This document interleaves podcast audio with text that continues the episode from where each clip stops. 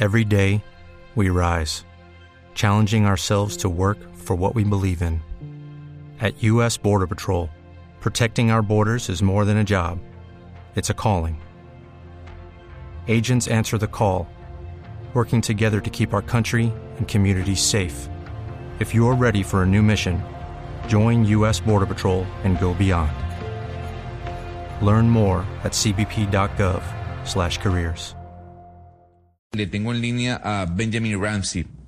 Él es director ejecutivo de investigación para América Latina de JP Morgan y nos atiende desde los Estados Unidos. Señor Ramsey, gracias por acompañarnos en Blue Radio esta hora. Hola, ¿cómo están? Saludos a todos. Señor eh, Ramsey, hay algo que llama la atención. Si bien es cierto que la señora Georgieva dijo que la inflación va a, subir al 3.6%, más allá de lo que ellos preveían del 2.4% y que seguramente para mediados del año que viene se va a volver a, normalizar, ella llamó la atención en un punto y tiene que ver con los alimentos, el 30% de inflación en los alimentos. La pregunta es, ¿debemos preocuparnos por los números que mostró el Fondo Monetario Internacional el día de ayer? Bueno, bueno, creo que sí. Yo creo que es un tema que realmente eh, todos estamos un poco preocupados eh, y bueno, sí ha sido un poco de sorpresa para todos eh, el nivel a, lo cual ha llegado la inflación este año. comparando los pronósticos de JP Morgan, si, si pensábamos en lo que iba a ser la inflación al final del 21, bueno, al comienzo del 21 y, y, viendo ahora los, los forecasts, los pronósticos que tenemos ahora para los, eso sí es una cosa eh, global. Para los mercados desarrollados estamos ya viendo eh, una inflación encima de 4%, que es, es 2,6% arriba de lo que habíamos visto, previsto antes. Para los emergentes eh, es 5,5 en el, en el último trimestre, que es más de 3 puntos porcentuales de lo que habíamos previsto. Entonces sí es una sorpresa y yo creo que sí tiene que ver bastante con alimentos, pero también hay factores en común eh, que bueno que tiene que ver los alimentos muy correlacionados con eh, precios, precios energéticos. Eh, y entonces sí nos preocupa porque si, si es que podemos y, el fondo también lo ha, lo ha visto así de que deben ser por choques transitorios ese, ese aumento debemos preocuparnos por las expectativas de aquí en adelante porque eso es realmente algo que puede ah, en, cuanto a la formación de precios eh, a futuro y ah, hablaron un poco de la indexación, eh, puede causar que algo que debería en teoría ser, transitorio tiene más momentum, tiene más vida y puede prolongarse en el tiempo. Señor Ramsey, pero entonces usted lo que nos está queriendo decir es que este tema energético que está enfrentando el mundo con eh, la escasez de energía en estos momentos al final va a afectar nos a todos los ciudadanos en que vamos a ser un poquito más pobres, porque recordemos que la inflación implica que la plata que nosotros tenemos en nuestro banco ahorrada, lo que hemos podido tener, pues va a perder valor y quiere decir que el próximo año, si la inflación es más alta, vamos a tener menos plata.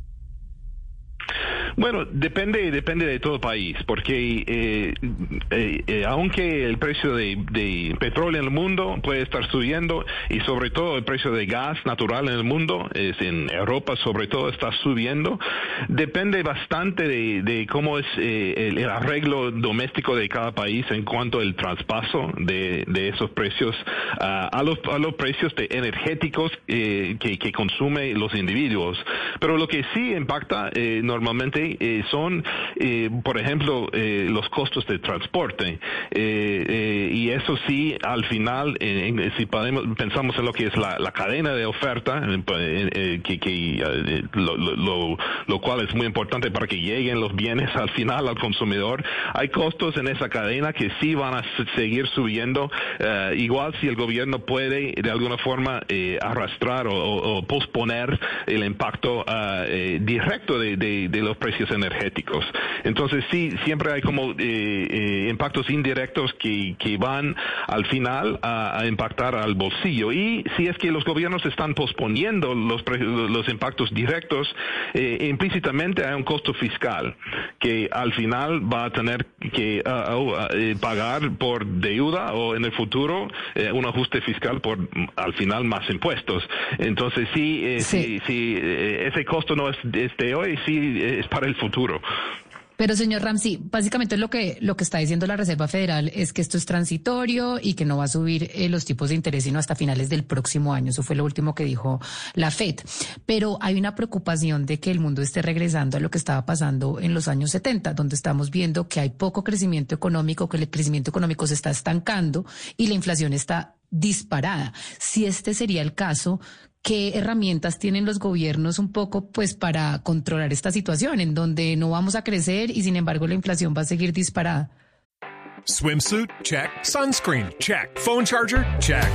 Don't forget to pack the 5 Hour Energy. It fits great in a pocket or carry on, and the alert feeling will help you arrive ready for anything. Now get 20% off when you use code 5HE Travel at 5hourenergy.com. Expires April 30th. One time use only, not valid with other discounts. Remember, visit 5hourenergy.com and use code 5HE Travel to save 20%. Creo que es un poco prematuro para decir que, que no estamos viendo crecimiento. O sea, sí vimos en el mundo un rebote muy importante eh, luego en el primer semestre de este año. Sí, eh, eso ha desacelerado eh, en, en, muchos lugares del, en, el mundo y parte de eso precisamente es que la inflación está subiendo y hay menos eh, dinero en los bolsillos para gastar. Pero creo que tenemos que acordarnos que estamos eh, rebotando de una crisis y, y una, un shock histórico, que no fue solamente un, shock eh, para el lado de demanda, pero también un shock para el lado de oferta. Y eso sí nos, ha, nos ha dado varias distorsiones eh, que, que justamente están impactando bueno, eh, como eh, eh, temas logísticos, temas de transporte, temas de oferta, que deberían en el tiempo sí normalizarse con el, control gradual de, la pandemia y, bueno, que todos los países están cada vez más acostumbrándose de vivir con la pandemia. Entonces, y, yo, la idea de que esto podría ser transitorio realmente presume que sí, que, que el mundo va a, esas distorsiones que bueno, provenían de ese shock histórico, van a, van a poder eh, tener su, bueno, normalizarse. Eh, sin duda, eh, sin, embargo, como, como mencioné, un problema puede ser las, el tema de expectativas. Y yo creo que esto, no solo la Fed, pero los bancos centrales de América Latina, de la región y ahora también en Colombia, están tratando de, guardar un poco, de, manejar un poco ese tema de expectativas con esas, las seguras, las alzas de tasas de interés. Sí, señor Benjamin. Y en el tipo, hablando de la inflación, que es algo que preocupa a mucha gente, acá en Colombia la gente está preocupada por el tema de los alimentos, porque es el segundo rubro de la economía que más está subiendo. Y en toda la experiencia y conocimiento que usted tiene observando las economías de América Latina, eso en este momento, ¿cómo se puede solucionar? Digamos que acá hay un debate eh, por si debe dejarse que los precios sigan subiendo o debe haber algún tipo de intervención por parte del gobierno. ¿Usted qué opina?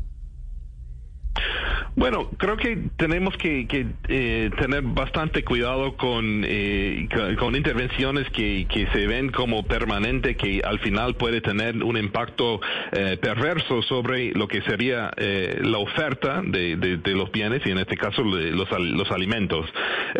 sí es razonable y tener algún tipo de, de, control para amortiguar choques muy, muy, muy grandes, pero si, si vemos ejemplos donde hay, controles eh, que se ven como, bueno, permanentes y al final eh, desincentivan la inversión eh, para producir eh, esos bienes. Bueno, y eso llega a problemas mayores, tal, como escasez. Y tenemos ejemplos en la región en, recientemente de, de, cómo esos, esos problemas pueden llegar a ser a, a una proporción bastante importante. Entonces, yo, lo que diría es que siempre tiene, hay que, que pensar pensar en, en, cómo incentivar que, que va a haber eh, la oferta, porque si no hay oferta, o precios suben o hay escasez. O sea que usted no le recomendaría eso al gobierno colombiano que hoy está teniendo la discusión como analista, digamos, internacional, que no se debería intervenir en, eh, en, los precios de los alimentos, que es lo que busca el gobierno para estabilizar el precio de los mismos y que no terminen saliéndole carísimo al ciudadano de a pie, como lo estamos empezando a ver. Nunca diría que, o sea, no se puede hacer, eh, eh, cruzarse los brazos y no hacer nada, tampoco necesariamente sería eh, una respuesta óptima. Pero lo que diría es que siempre tiene que pensar en, que, cualquier acción podría ser como temporal, de que no va a ser algo que llega a ser permanente si al final va a tener un impacto perverso sobre, bueno, la inversión y la oferta.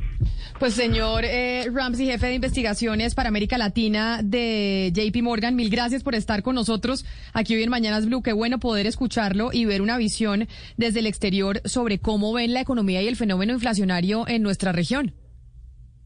Gracias a ustedes. Un saludo muy especial.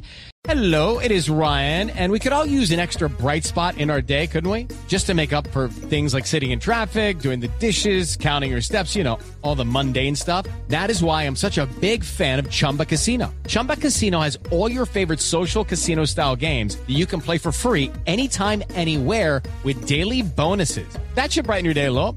Actually, a lot. So sign up now at chumbacasino.com. That's ChumbaCasino.com. No purchase necessary. VGW. Void were prohibited by law. See terms and conditions. 18 plus.